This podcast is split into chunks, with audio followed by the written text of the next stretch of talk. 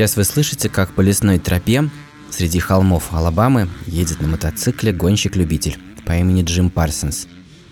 Это был хороший день, несколько лет назад. Джим ехал на новом шведском байке и тогда даже взял особый приз для тех, кому за 50. Он любил горные тропы, и в сентябре прошлого года Джим поднялся по лесной дороге на гору с сыном и сказал, что хочет, чтобы его прах когда-нибудь развеяли бы здесь. 22 сентября он отметил день рождения. А 27 сентября, во время гонки по лесу, его мотоцикл задел неудачно лежавший ствол, и Джим разбился. Когда его доставили на вертолете в больницу, врачи констатировали гибель мозга – Работы сердца и легких поддерживались при помощи аппарата искусственного дыхания. И, в общем, все было уже кончено для него. Но Джима, как выяснилось, ждало еще одно последнее приключение. Участие в эксперименте, который, возможно, спасет жизни сотен тысяч человек. Это подкаст студии «Либо-либо. Голый землекоп» о научных открытиях и людях, которые их делают. Я Илья Колмановский. Привет.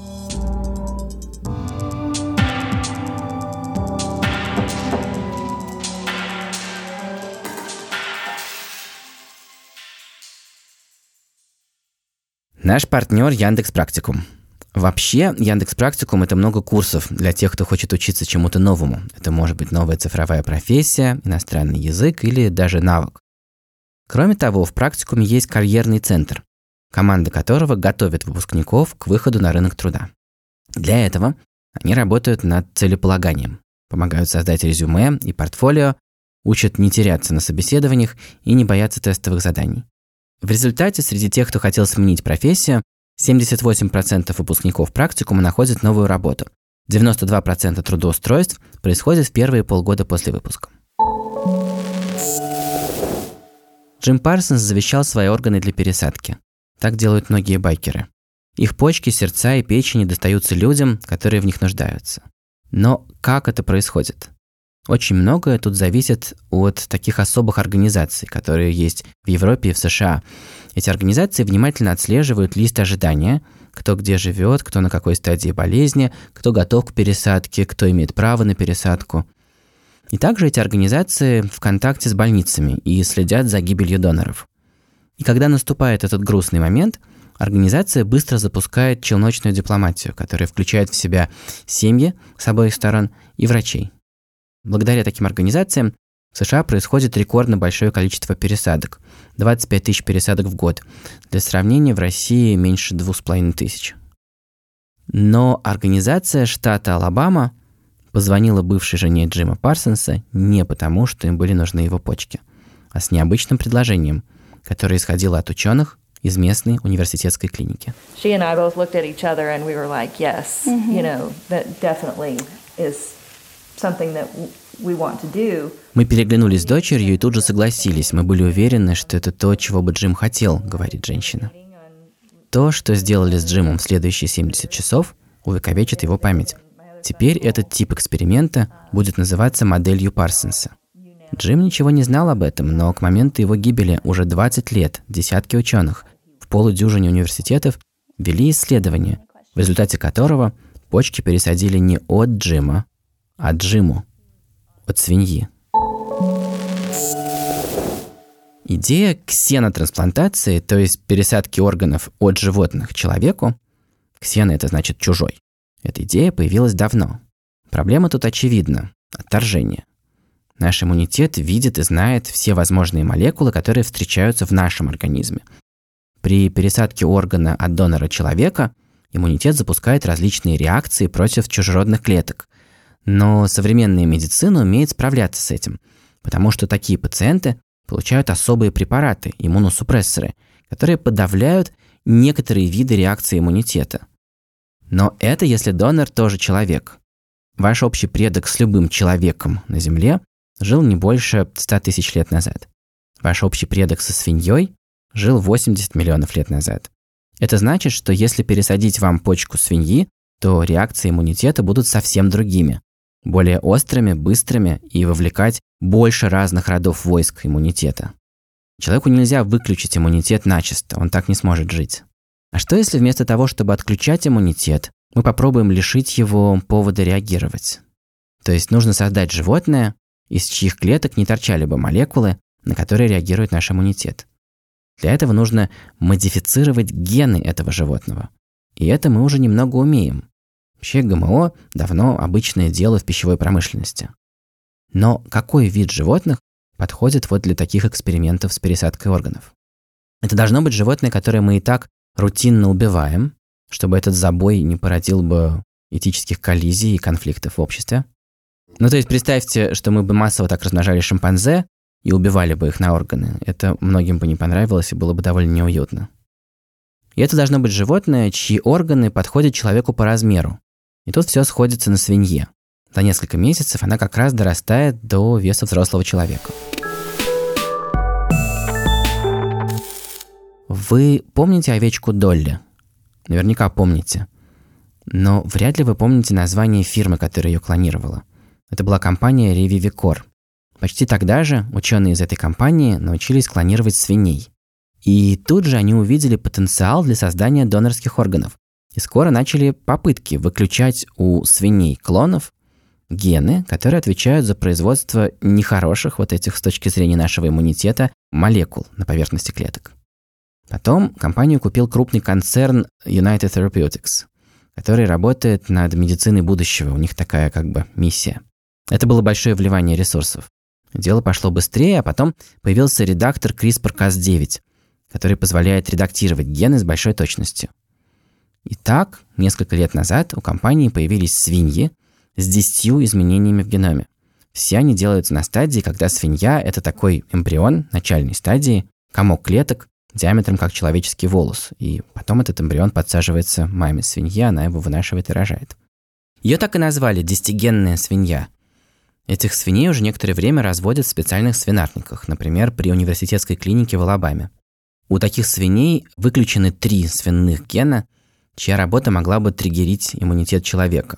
В том числе их оставили без антигенов группы крови, из-за которых у свиней бывает первая и четвертая группы крови, и нам такое не надо, раз уж мы делаем, лучше сделать универсального донора. Еще есть такая проблема. Взрослая свинья весит э, больше 150 килограммов. Ее органы крупноваты для человека. Поэтому у нашей десятигенной свиньи еще выключен четвертый свиной ген, который делает органы более чувствительными к гормону роста. Это нужно, чтобы затормозить размер органов на более юной стадии. А еще добавлены 6 человеческих генов, так что эта свинья на самом деле гуманизированная, она немного человек. Что это за гены? У человека есть множество генов, которые в нашем теле отвечают за подавление разных видов реакций отторжения всего чужеродного. Ну, то есть тут какое дело? Нам надо уметь и запускать реакции отторжения, и уметь их самих же и тормозить. Иначе такие реакции будут уходить в космос и разносить весь организм по кусочкам. Так вот, для этой свиньи взяты 6 таких генов тормозов. И они внедрены в геном свиньи. У нее есть 6 человеческих генов торможения реакции иммунитета. Все эти человеческие гены нужны свинье, точнее ее почке, чтобы после пересадки работать прямо на месте и давить бурные реакции организма на чужеродный орган прямо в самом органе, в почке. И вот э, в 2015 году был проведен эксперимент, при котором ученые из университета Мэриленда подсадили сердце такой десятигенной свиньи в брюшную полость павиану. Почему брюшную полость? Идея эксперимента была в том, чтобы оставить обезьяне ее собственное сердце, и оно продолжило бы качать кровь, но еще и проверить, отторгнет ли организм павиана чужеродный орган. Обезьяна получала экспериментальную иммуносупрессию. Примерно как получают обычные пациенты после пересадки, ну только лучше, более современное. И так сердце проработало три года, успешно сокращаясь и не вызывая иммунного конфликта. Отторжения не произошло. Дело шло к эксперименту на человеке. Как можно перейти от павиана к первому пациенту? Для этого нужно было убедить FDA в безопасности такой пересадки.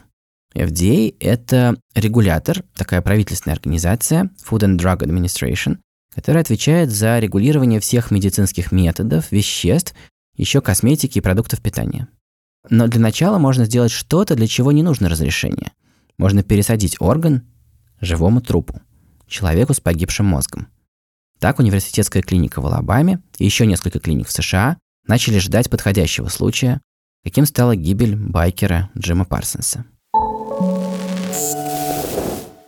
Вот в этом месте интересно представить себе, как вообще развивается такой проект, который десятилетиями жил внутри какой-то фирмы, какого-то стартапа, с большими или меньшими надеждами на реализацию.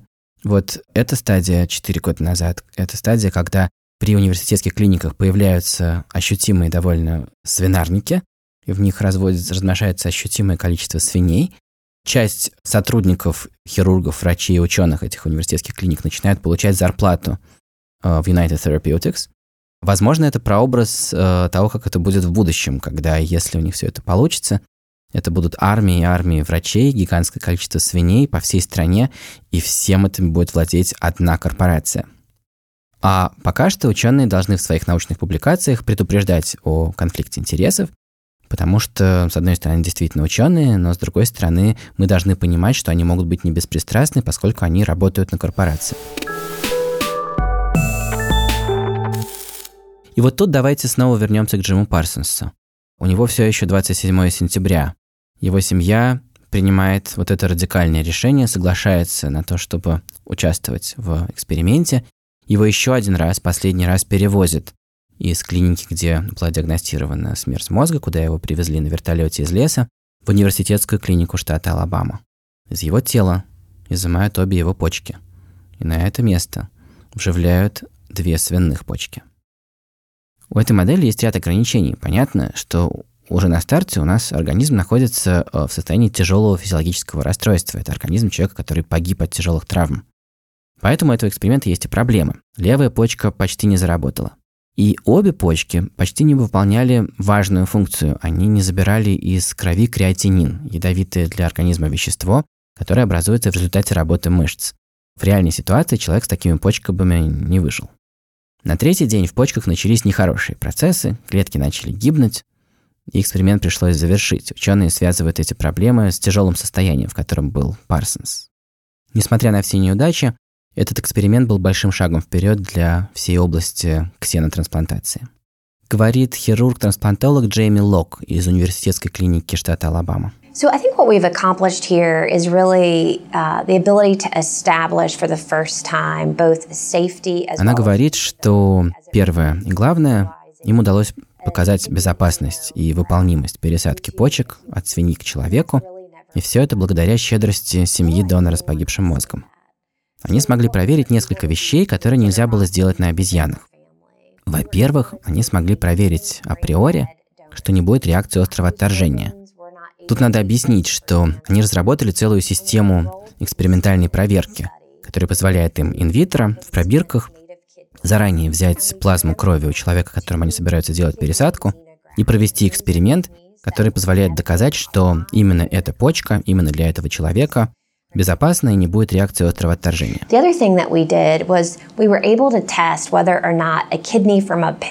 Во-вторых, им удалось показать, что такая почка выживет в организме взрослого человека.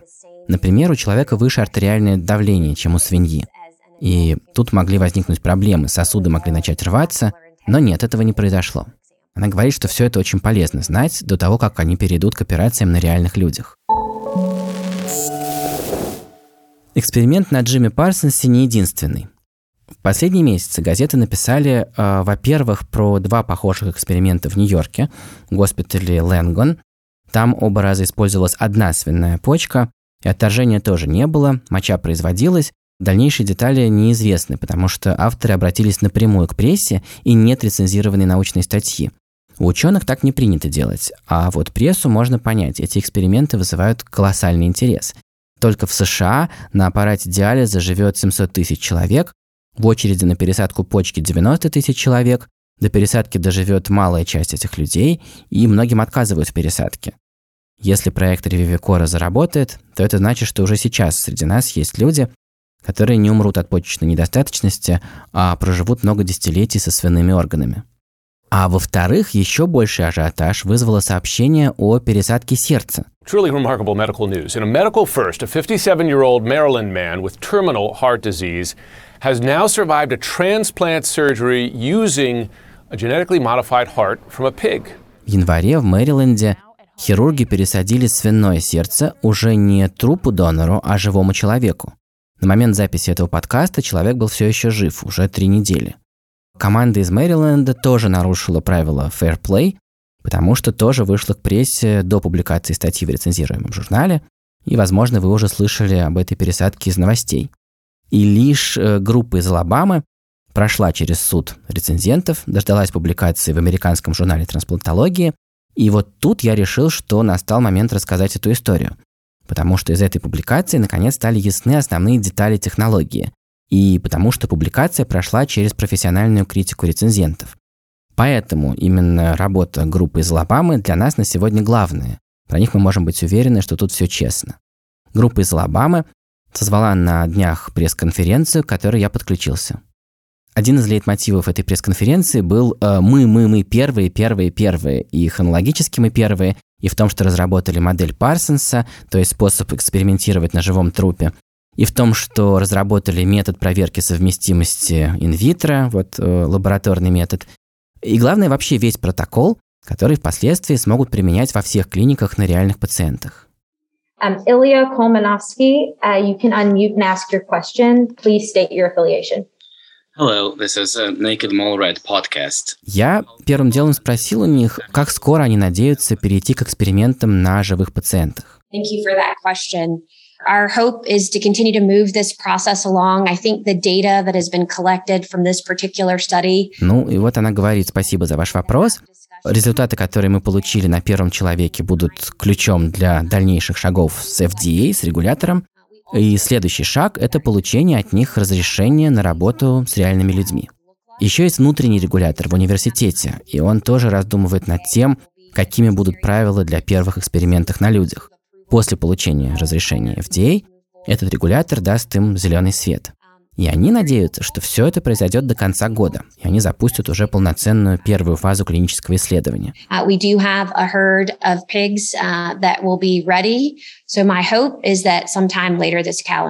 uh. Uh, она говорит, что у них есть небольшое стадо, которое вот к этому моменту, видимо, к концу года, дорастут как раз до нужного размера. Она говорит до конца года, и кажется, что это будет непросто, учитывая все проблемы, которые возникли в случае Парсонса. Но давление на регулятора, на FDA уже колоссальное. Все четыре эксперимента прогремели в прессе, и есть еще один фактор. Дело в том, что FDA уже давно изучает вот эту свинью по довольно неожиданному поводу. Вот вы представьте себе светлое будущее, при котором будет производиться тысячи органов в неделю. А кто будет съедать все эти ГМО-туши? На самом деле все наоборот. История одобрения десятигенной свиньи в FDA началась как раз с рассмотрения вопроса о том, можно ли ее съесть. И в этой истории сыграли роль глобальное потепление, эпидемия аллергии на мясо и научно-популярный подкаст Radio Lab. You're listening to Radio Lab. Radio Lab. From WNYC. Все началось с того, что продюсеры этого легендарного подкаста обратили внимание на историю, которая происходила с их коллегой. Женщина по имени Эми Перл из Бруклина настаивала на том, что у нее во взрослом возрасте развилась аллергия на мясо. К своим 40 годам она была настоящим фанатом стейков. Но в один прекрасный весенний день, после того, как Эми съела баранью ногу на ужин, у нее началась одышка и крапивница. Через неделю она съела чизбургер, и ситуация повторилась, она почти потеряла сознание. Эми обратилась к врачу, но тот ее отшил. Не бывает аллергии на мясо, и не бывает так, чтобы аллергия на привычный продукт питания развивалась бы во взрослом возрасте. И тогда Эми сама провела смелый эксперимент. Она поехала к маме, Пожарила два больших стейка и съела, предварительно приготовив препарат от аллергии. Потеряла сознание и оказалась в реанимации. И вот там она впервые услышала словосочетание альфа-гал, альфа-галактоза. Альфа-гал – это одна из молекул на поверхности клеток почти всех млекопитающих, кроме обезьян Старого Света и человека. Врачи сделали ей анализ и убедились, что у нее аллергия на альфа-гал. В больнице про него знали, потому что это явление к этому моменту занимало умы американских врачей в последние годы. Этого просто не знал ее участковый врач. Продюсеры подкаста Radio Lab связались с врачом, который занимается этой проблемой. И он рассказал, что в последние 10 лет такие случаи стали возникать регулярно. Сотрудники этого врача обратили внимание, что у таких случаев есть географическая общность. Все эти аллергики жили на территории нескольких восточных штатов, от Арканзаса на восток до Виргинии. Оказалось, что ареал этих кейсов совпадает с ареалом покусов так называемого клеща одинокой звезды. И все это длится уже около 10 лет, с начала 21 века. Один из исследователей в этой лаборатории, так совпало, оказался во время прогулки покусан этим клещом, и ему удалось тут же сделать анализ крови. Оказалось, что укус вызывает усиленную реакцию иммунитета как раз на то самое вещество альфа-гал, потому что оно содержится в слюне клеща. Пока мы просто едим мясо, альфа-гал в основном разрушается в желудке, и иммунитет не видит эту молекулу. Но дальше происходит укус клеща, мы получаем большую дозу альфа-гал в кровь, иммунитет его видит, делает антитела к нему, и потом ситуация меняется. Давайте не спеша посмотрим, что происходит. Мы начинаем переваривать мясо. Начинается всасывание. У слизистой оболочки желудка огромная площадь, и там находится огромное количество капилляров, у которых тоже очень большая площадь, и всасывание идет по всей этой площади. И может так получаться, что здесь и там проскакивает какое-то количество этих молекул, по крайней мере, вот где-то здесь на рубеже, в слизистой оболочке. И иммунитет теперь уже видит их очень хорошо и быстро запускает иммунную реакцию. Быстро в тот момент, когда он их увидит. Но вообще это получается не очень быстрый процесс, потому что это случается не в момент, когда вы проглотили мясо, а через несколько часов, когда переваривание дошло до некоторой стадии. Такие люди просто становятся вегетарианцами. Они шутят, что клещ заражает их вегетарианством. Эти клещи раньше не могли пережить холодных зим, а теперь с изменением климата их стало больше, случаи покусов участились, и мы, наконец, заметили эту проблему, которую раньше могли просто не замечать из-за ее редкости. После того, как Эми Перл и ее врачи приняли участие в записи подкаста Radio Lab в октябре 2016 года, знание об этой проблеме широко распространилось. Аллергия на стейки стала как бы модным поветрием. И для нашей с вами истории важно вот что. Этот же подкаст послушали люди из Ревивикор. К этому моменту они уже годами топтались на пороге FDA и примеривались, как бы половчее туда зайти с идеей пересадки органов. И тут, услышав этот подкаст, они подумали, будет очень славно зайти с идеей употребления этой свиньи в пищу. Дело в том, что ген производства альфа-гал – это как раз один из тех генов, которые выключили в геноме гуманизированной свиньи, то есть в ее клетках альфа-гал нет, а значит ее можно есть тем, кого покусал клещ одинокой звезды. Уже есть несколько разных ГМО-организмов, которые FDA одобрила для еды. И свинья ничуть не хуже какого-нибудь лосося. Понятно, что рынок для такой свинины крошечный, сколько там этих клещевых аллергиков. Но, во-первых, ее могут есть и обычные люди тоже, а во-вторых, идея, конечно же, не в этом – Просто пищевое применение идет в этой истории паровозом. А нас с вами и Ревивикор гораздо больше интересует прицеп, а именно ксенотрансплантация. В конце 2020 года Ревивикору удалось добиться от FDA разрешения на применение вот таких ГМО свиней в пищу. А также, пишет регулятор, через запятую, с терапевтическим потенциалом. Это такая обтекаемая формулировка, но она открыла путь для новых экспериментов. Эми Перл и ее аллергия, по сути, стронули с места ВОЗ, который стоял на месте уже много лет. Так часто бывает, что мы слышим, что какая-нибудь инновация может применяться на людях уже через несколько лет, и ничего не происходит. Про ГМО свиней этот разговор тянулся с 2001 года. И вот теперь развернулся в полной мере вот этот подпункт про терапевтический потенциал – и дальше, в декабре прошлого года, ученые из Revivicor пришли в подкаст Radio Lab и рассказали об этой истории. Я в этот момент ехал на велосипеде в студию, слушал свой любимый Radio Lab и был совершенно поражен. Вот, значит, откуда растут ноги у загадочных пересадок почки, про которые я читал осенью в газетах. Надо же, подумал я, Ревивикору хватило меньше года от одобрения FDA на поедание этой свиньи – до первых экспериментов по модели Парсонса. Я решил уточнить на пресс-конференции все-таки, как было дело. я специально спросил хирурга-трансплантолога Джейми Лок из Алабамы, какова связь между одобрением употребления этих свиней в пищу и первыми пересадками. I, think certainly um, the approval of the GAL safe pig, which again was done for the purposes of food consumption. Ну и вот она подтверждает, что одобрение свиньи в пищу было важной вехой для ревивикора и для всей области ксенотрансплантации.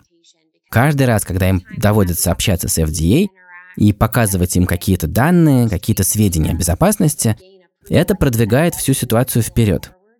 Им будет нужно одобрение FDA, чтобы перейти на операции на реальных пациентах. И вот одобрение свиньи в пищу – это был для них отличный шаг. И веха. Но понятно, что дальше предстоит долгий путь.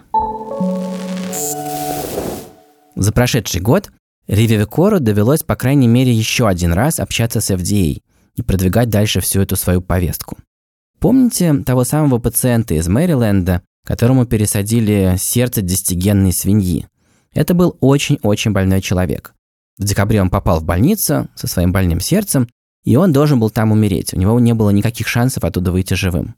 И вот в его случае FDA одобрила необычную процедуру в рамках так называемой терапии сочувствия, когда речь идет о человеке, который погибнет вот-вот и уже нечего терять, и можно пробовать разные странные экспериментальные приемы.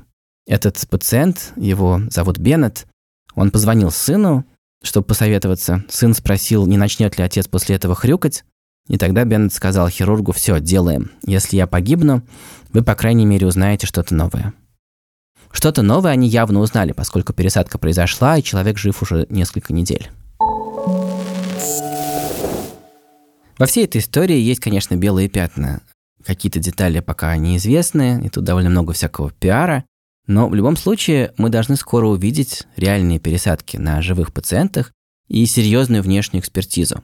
Нам и то, и другое обещают вот до конца года. Если все это действительно заработает, сотни тысяч людей в листе ожидания и еще больше людей на диализе должны получить почки, которые потенциально будут работать 30 лет, столько живет свинья.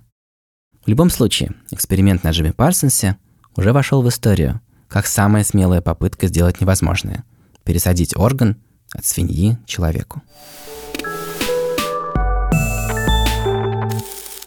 Прежде чем попрощаться, я хочу рассказать чудесную историю, которая произошла во время записи вот этого второго декабрьского выпуска подкаста Radio Lab. Если вы собираетесь ее послушать сами, то вот сейчас выключайте мой подкаст, потому что это будет спойлером значит, сидит во время записи уже второго эпизода, пять лет спустя, вот эта Эми Перл, которая была огромной любительницей мяса, потом потеряла возможность есть мясо и скучала по нему, а потом стала вегетарианкой. И сейчас, пять лет спустя, она такая сидит уже, не отбрасывая тени, на голове нимб, э, полная святость, и вот она узнает во время этого эпизода, что ее, оказывается, теперь спасли от этой ее аллергии, теперь она снова сможет есть мясо свиней, а их почки послужат спасению людей. И она такая в полном шоке сидит и молчит, и ее ведущий спрашивает, о чем вы сейчас думаете? Я думаю о связи всего живого на свете. Они такие, а, распакуйте нам это, пожалуйста, все-таки а, чуть подробнее, о чем речь. Ну, я вот думаю о том, что люди явно нашли еще один способ мучить животных. Почему они не могли просто изобрести какую-нибудь фейк-почку? Да, понятно, говорят ведущие. Знаете, у нас, кажется, есть еще одна вещь, которую мы должны вам сообщить, и, наверное, понравится вам еще меньше. Она такая, что, что, они назвали эту свинью Эми? Они говорят, да, да, мы, они назвали эту свинью Эми, потому что Эми вдохновила их э, исходно на эти попытки, и да, они дали это имя, ваше имя этой свинье.